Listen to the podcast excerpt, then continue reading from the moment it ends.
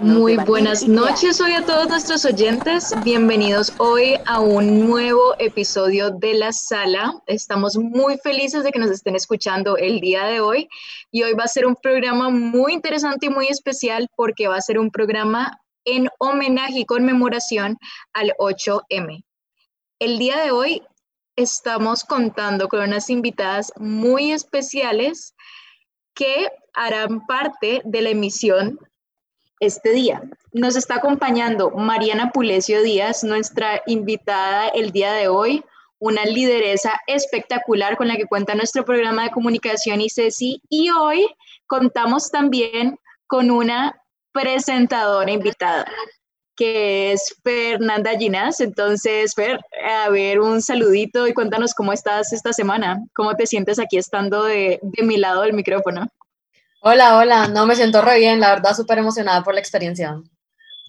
Me alegra mucho. El día de hoy, eh, Lauren no nos pudo acompañar y siendo una emisión tan importante, que es una emisión muy relacionada con recalcar el papel de la mujer como comunicadora, eh, no se nos ocurrió una persona más brillante para estar acompañándome el día de hoy que Fer, que es una mujer espectacular dentro de lo que es nuestro programa de comunicación. Entonces, bienvenida Mari, un gusto tenerte aquí. Siempre es un gusto tener este crossover con impolíticamente, eh, políticamente incorrectas, qué pena. Y muy feliz de tenerte aquí como invitada de nuevo. Y bueno, tenemos unas preguntas para ti el día de hoy. No, pues súper emocionada de estar acá. Muchísimas gracias por invitarme una vez más a la sala. Me encanta. Em, y también muy emocionada de que estamos reunidos todas, todos, eh, pues nuestro grupito, para los que nos conocen, saben que Ángela, Fernanda y Santi Quintero, que nos acompaña hoy como operador, siempre trabajamos juntos, entonces es chévere porque es una pequeña reunión. Sí, estamos aquí en, en reunión del grupito, todos aquí, canon de la sala. Y pues sí, el caso es que eh, bienvenida a esta emisión tan especial, un orgullo tenerlos a todos aquí. Y bueno, empecemos con las preguntas. Entonces, Mari, yo soy, tú sabes, fan número uno de Políticamente Incorrectas, pero te quería preguntar, ¿cómo ves la revelancia que tiene de ser un programa enteramente creado y presentado por mujeres claramente tan poderosas dentro de la radio de la universidad? Bueno, primero muchas gracias por decirnos mujeres poderosas. Em, y yo creo que es muy importante, especialmente porque todas somos estudiantes. No es un grupo que es completamente estudiantes y yo creo que hay mucho valor en los grupos que reúnen tanto profes como estudiantes y personal administrativo, pero hay algo muy especial en que seamos todas niñas y todas estudiantes y es que hacemos ciertas preguntas y tenemos ciertas conversaciones que a nuestro parecer son fundamentales em, en la construcción de un campus más equitativo, más igualitario. Entonces, nosotras el semestre pasado recuerdo que hicimos uno de mis episodios favoritos que fue eh, el título era Hay suficientes profesoras de planta en la Facultad de Derecho y Ciencias Sociales de la Universidad de ICESI. Y tuvimos de invitada a Lina Uccelli. Y fue un episodio muy importante y recuerdo que em, el decano me habló, me dijo, va a ser este episodio muy bueno, me parece excelente que lo haga. Mauro me habló, me escribió, me dijo, muy bueno que hagan este episodio. Y de ahí también eh, el director del programa de Ciencia Política, eh, Juan Albarracín, nos invitó a que entonces habláramos de cómo hacer el programa y cómo hacer el departamento eh, un poco más equitativo y un poco más igualitario y, nosotras qué podíamos hacer, cómo podíamos ayudar a esa, esa construcción que digamos ya se venía gestando y que ya era una, una preocupación. Entonces es buenísimo porque es una manera de nosotras tener una plataforma para eh, expresarnos, para alzar nuestra voz en, en, en, temas que nos parecen importantes y dar esas discusiones que nos parece que a veces faltan y que se deberían estar dando.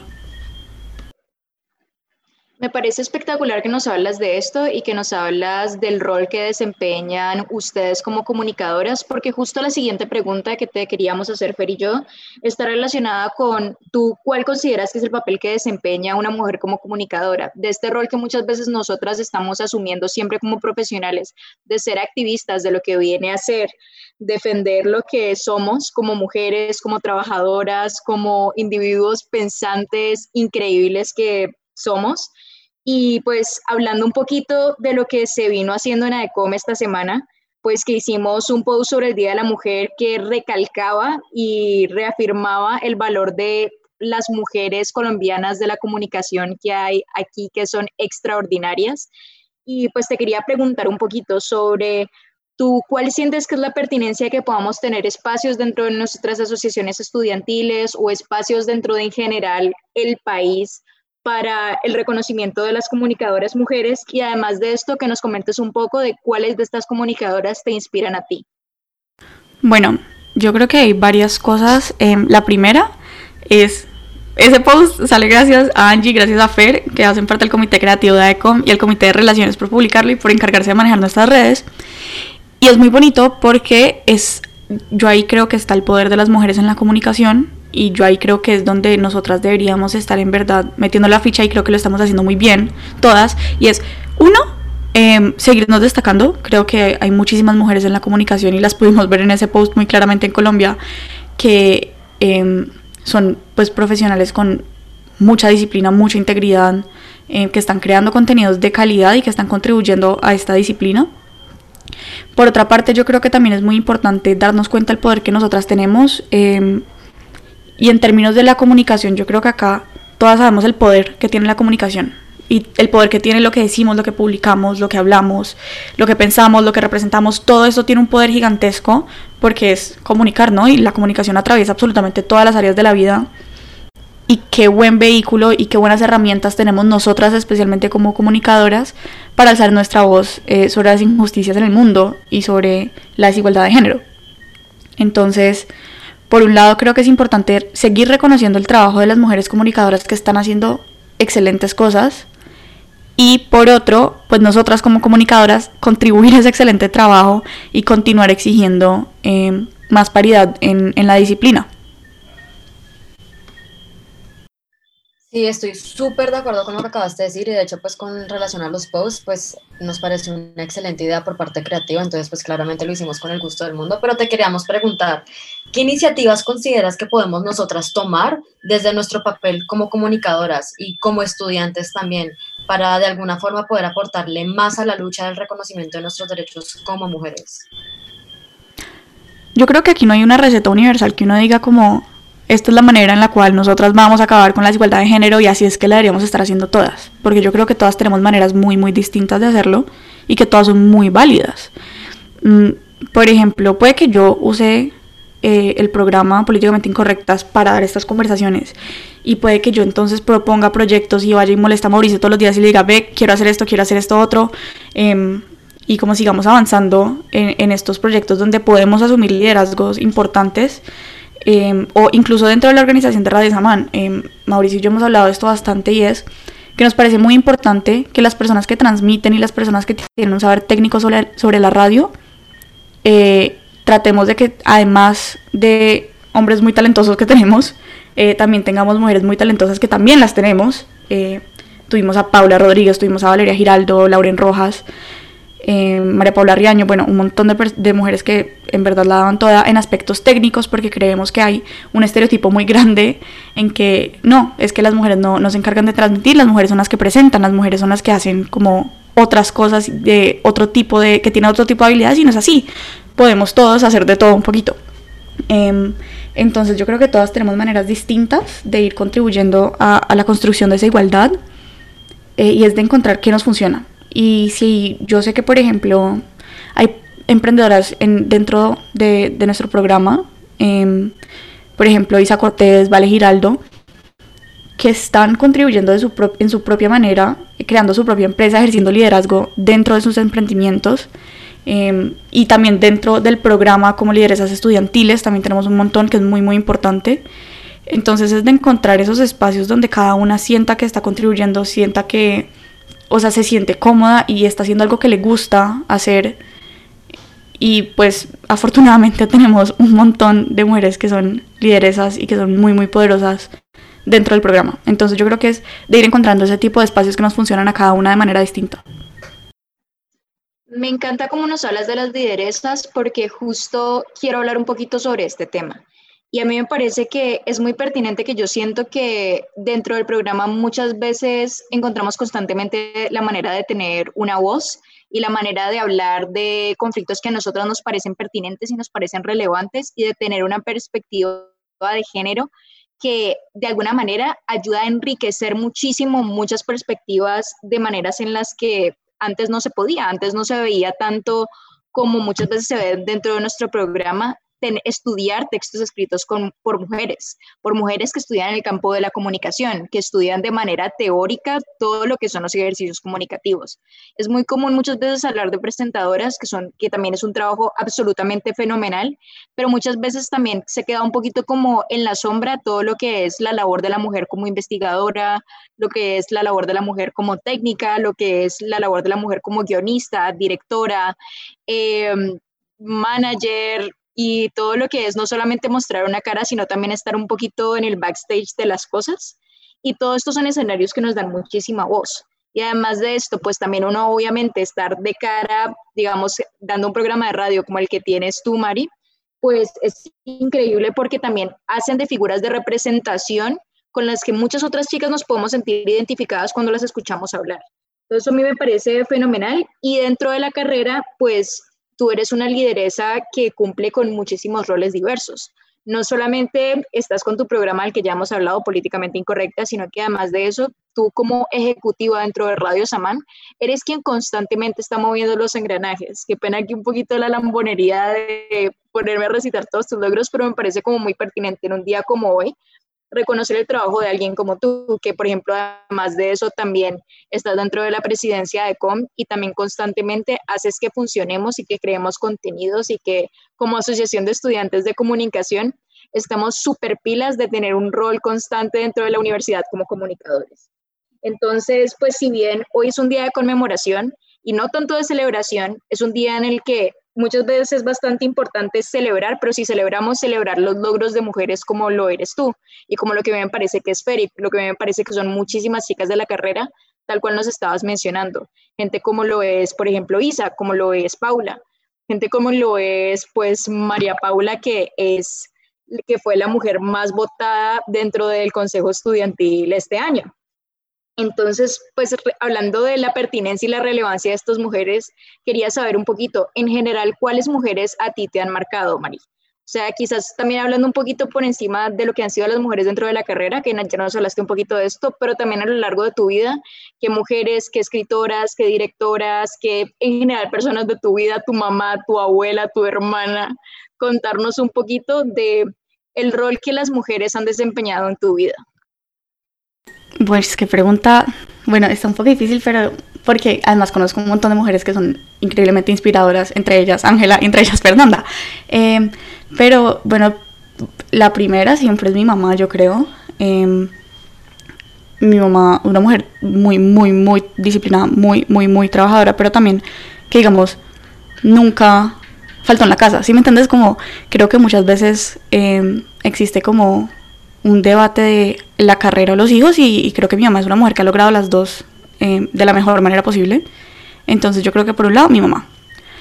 Em, pero también creo que hay mucho poder, y esto también lo he hablado con muchas de mis amigas, hay mucho poder en uno tener profesoras mujeres em, y de tener mujeres extremadamente em, como inspiradoras en, el salón de clase y, mujeres que digamos también te ayudan a, a, ese como a, a desarrollar tu identidad como feminista y como mujer. Entonces, eh, tuve muchas profesoras en el colegio que, que me parecieron supremamente inspiradoras, entre ellas... Eh, Beta, por ejemplo. Sí, Beatriz Grisales, eh, socióloga, eh, increíble profesora.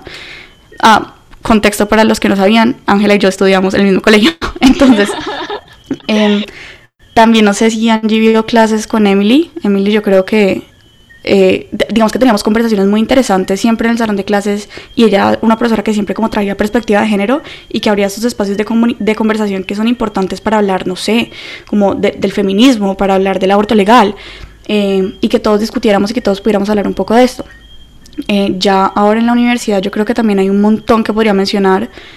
yo creo que tanto Fer como Angie y yo estamos muy de acuerdo en, en mencionar a Catalina, que yo creo que es increíblemente inspiradora como periodista todo lo que ha logrado en su carrera es impresionante y nosotras poder tener como el honor de, compartir un salón de clase con ella y poder aprender de ella, pues es, es verdaderamente una oportunidad única. Y también habiendo hablado del colegio, también que, que Cata sea Jefferson, ¿no? Ah, sí, Catalina se graduó del Jefferson. Bueno, Jefferson la toda en el día de hoy. Pero Em, ¿Quién más? Bueno, María Elena González, yo creo que las personas que de pronto ven Historia 1 la conocen. Eh, yo vi con ella Historia 1, vi con ella Modernidades y vi con ella Magia, Brujería y Herejía. Y yo creo que también es supremamente inspiradora em, y, y, es una mujer muy, muy inteligente. Y, y yo creo que es eso, ¿no? Como ver mujeres en las que me siento representadas, mujeres inteligentes, mujeres trabajadoras, mujeres disciplinadas, como lo son mi mamá, como han sido mis profesoras.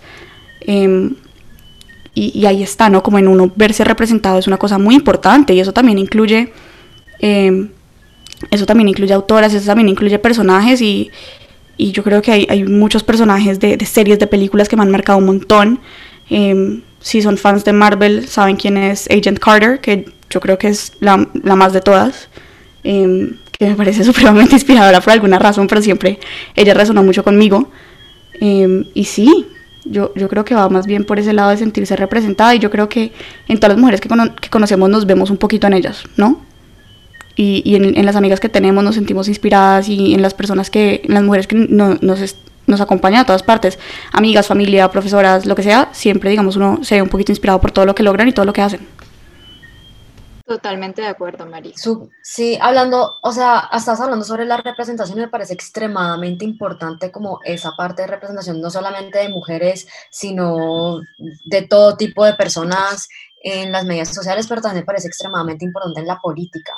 Y yo sé que tú y yo hemos tenido sobre todo muchas discusiones sobre las mujeres en la política y qué pensamos de eso. De hecho, tuvimos una conversación de esto, yo creo que la semana pasada en la clase de gobernanza global, con también hay que decirlo nuestra excelente profesora Melissa. Em, pero pues te quería preguntar sobre eso, ¿qué piensas de las mujeres en la política, de ese tipo de representación política? Háblanos sobre la primera eh, vicepresidenta, eh, eh, no solamente en Colombia, pero también en Estados Unidos. Bueno, yo creo que aquí ya se va a poner controversial el asunto y me encanta, porque retiro lo dicho que yo decía ahorita de que todas las mujeres uno se representaba inspirada, y bueno, mentira, no, en parte sigue siendo cierto, Em, a mí me parece, digamos, inspirador la figura de Kamala Harris, pero después recuerdo un montón de cosas con las que yo no me siento representada y se me quita.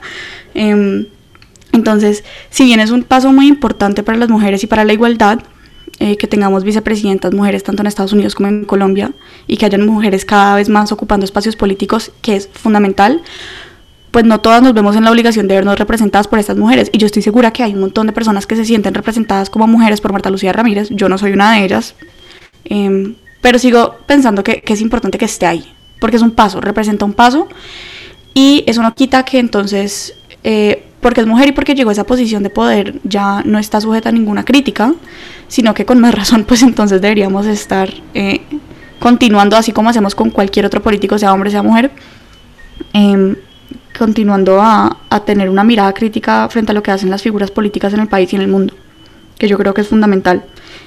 Y, ese como accountability es, es importantísimo.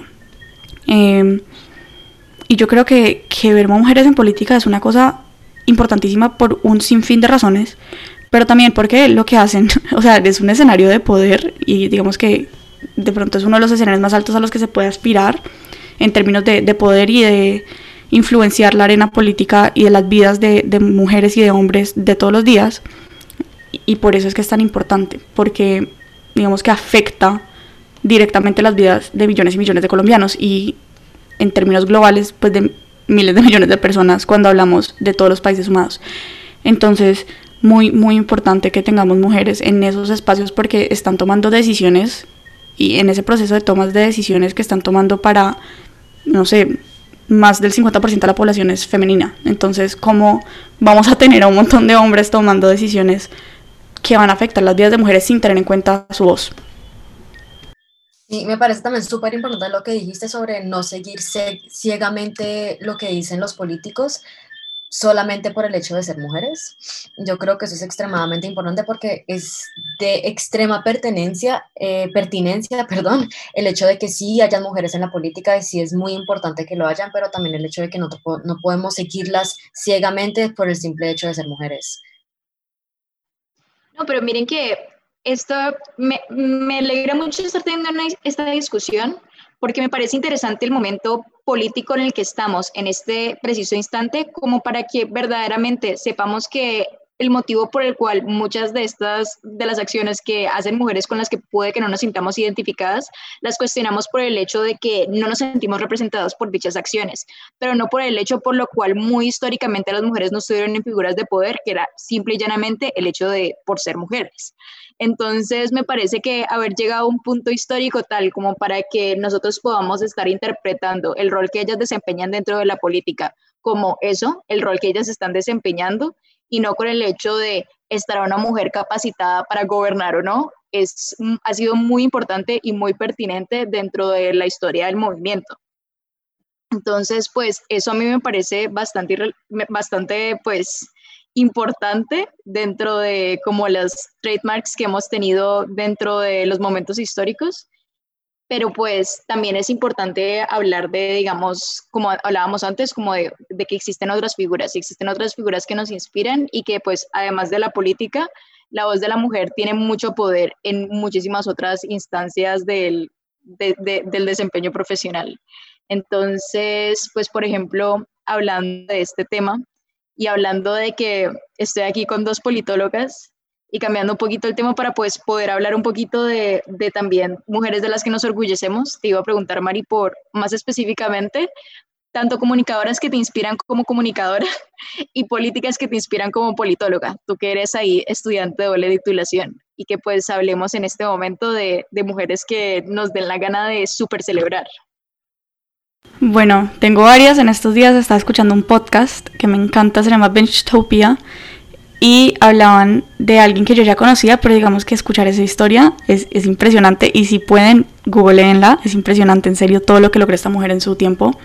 Y se llama Nellie Bly, si alguna vez han visto American Horror Story, eh, la temporada 2, Asylum, el, persona, eh, el personaje de Lana Winters está eh, basado en, en Nellie Bly y esta mujer dice, como que un periódico publicó una, una columna extremadamente sexista y ella dice, oigan, ustedes no pueden decir esto, déjenme escribir en el periódico yo les voy a mostrar a ustedes por qué no pueden decir estas babosadas.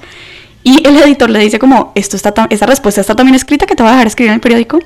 Y ella hace un montón de cosas y entre ellas termina escuchando unos rumores de que están maltratando gente en un hospital mental, entonces ella se hace internar, se hace pasar eh, por una persona que, que, es enfermo mental que necesita ayuda de este hospital, se hace pasar, se interna y después finalmente pues ella sale, pero eh, ese ejercicio de periodismo un poco extremo, pero es muy muy admirable, especialmente para una mujer en su época.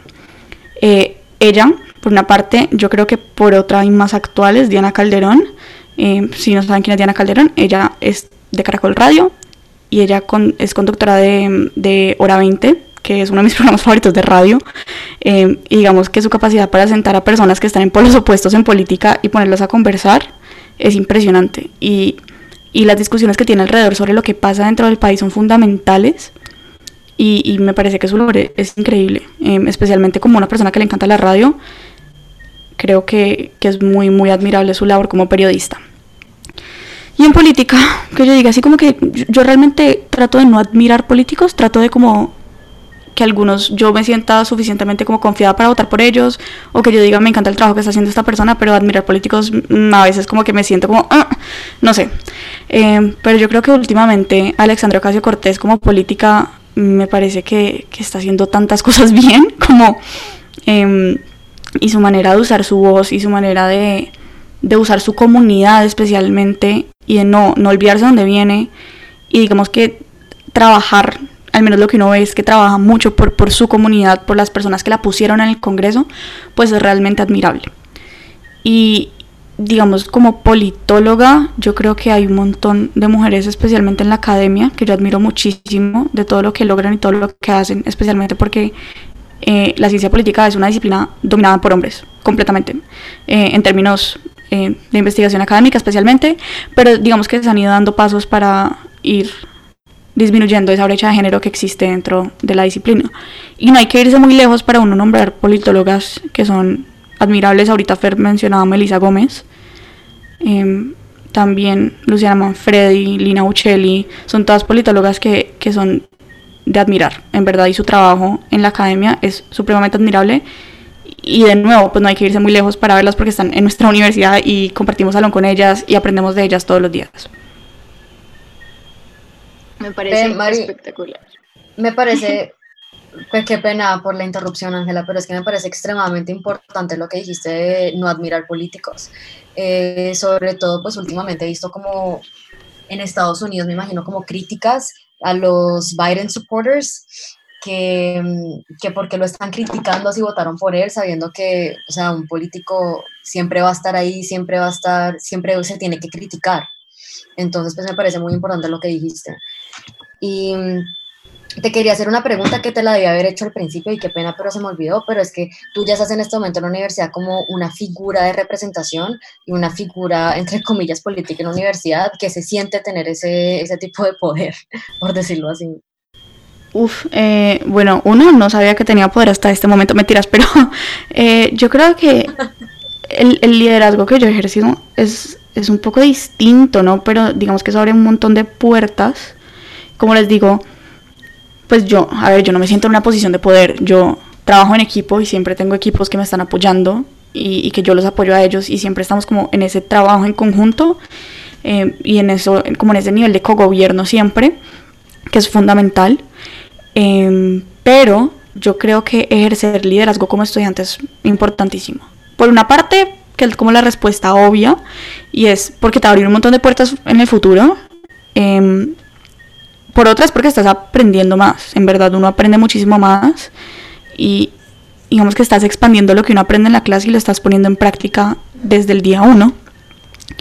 Y también, como la última parte que yo creo que es donde entra este, esta conversación, es el tipo de conversaciones que yo puedo establecer y, como les decía, de políticamente incorrecta sale, em, em, digamos, la, la idea de incorporar incorporarnos a nosotras como el equipo de políticamente incorrectas como estudiantes a una conversación más amplia que es cómo podemos eh, ir cerrando la brecha de género en el programa de ciencia política y en el departamento de estudios políticos.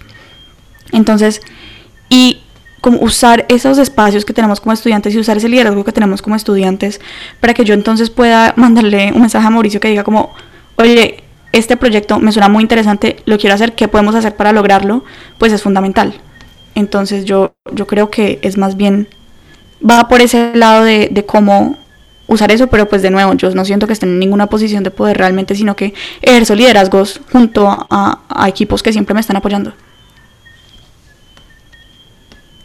Totalmente de acuerdo, Mari. Tu manera de liderazgo me parece que es una manera muy entrelazada con tu función social con otras personas y con el desempeño de proyectos que han sido muy importantes dentro de la carrera.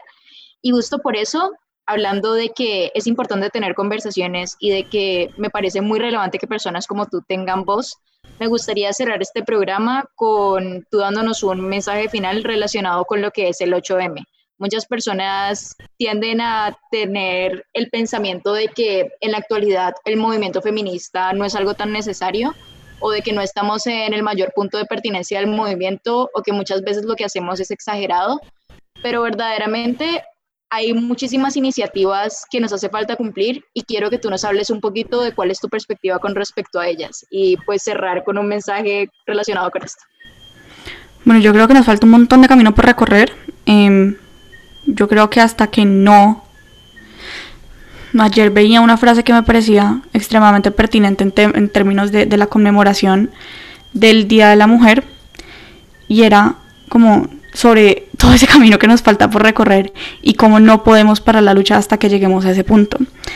Y decía, vamos a poder celebrar algo el día que no falte ninguna, por una existencia juntas, libres y sin miedo. Y es exactamente eso, o sea, el día que una mujer pueda salir sin miedo a la calle, eh, el día que una mujer trans pueda existir sin ser cuestionada, sin ser invalidada, sin ser violentada, el día que estemos todas en el 8M, pues ese día entonces eh, ya podemos como celebrar el Día de la Mujer en vez de conmemorarlo. Em, y, yo creo que va, vas por ese lado, de que hay mucho, mucho camino por recorrer en términos de la construcción de igualdad en absolutamente todas las disciplinas y todos los campos. Muchísimas gracias, Mari, por este mensaje final y muchísimas gracias por, por haberme acompañado el día de hoy. No pude haber tenido dos personas más ejemplares para dar este especial del 8M. Estoy muy feliz de haberlas tenido y pues, ¿te quieres despedir de nuestra audiencia del día de hoy? Sí, no, Angie, muchísimas gracias por pensar en mí como reemplazo. Qué, qué pena que Laura no pudo haber estado aquí, pero la verdad yo me la paso siempre súper bien con ustedes dos, entonces cuando necesiten, aquí estoy. Bueno, estoy muy feliz de haberlas tenido aquí el día de hoy. Me despido que ya se nos está agotando el tiempo. Nos vemos la próxima semana aquí mismo en la sala 745 todos los martes. Estamos preparando unos programas súper especiales y pues me despido. Y no sin antes haberle mandado un saludo a Lauren y hablar de cómo Lauren, aunque no está aquí el día de hoy, es también de las mujeres que creo que más nos inspiran a todas y que ha sido una figura espectacular teniendo su voz dentro del programa. Y bueno, Arriba, un abrazo. Chao.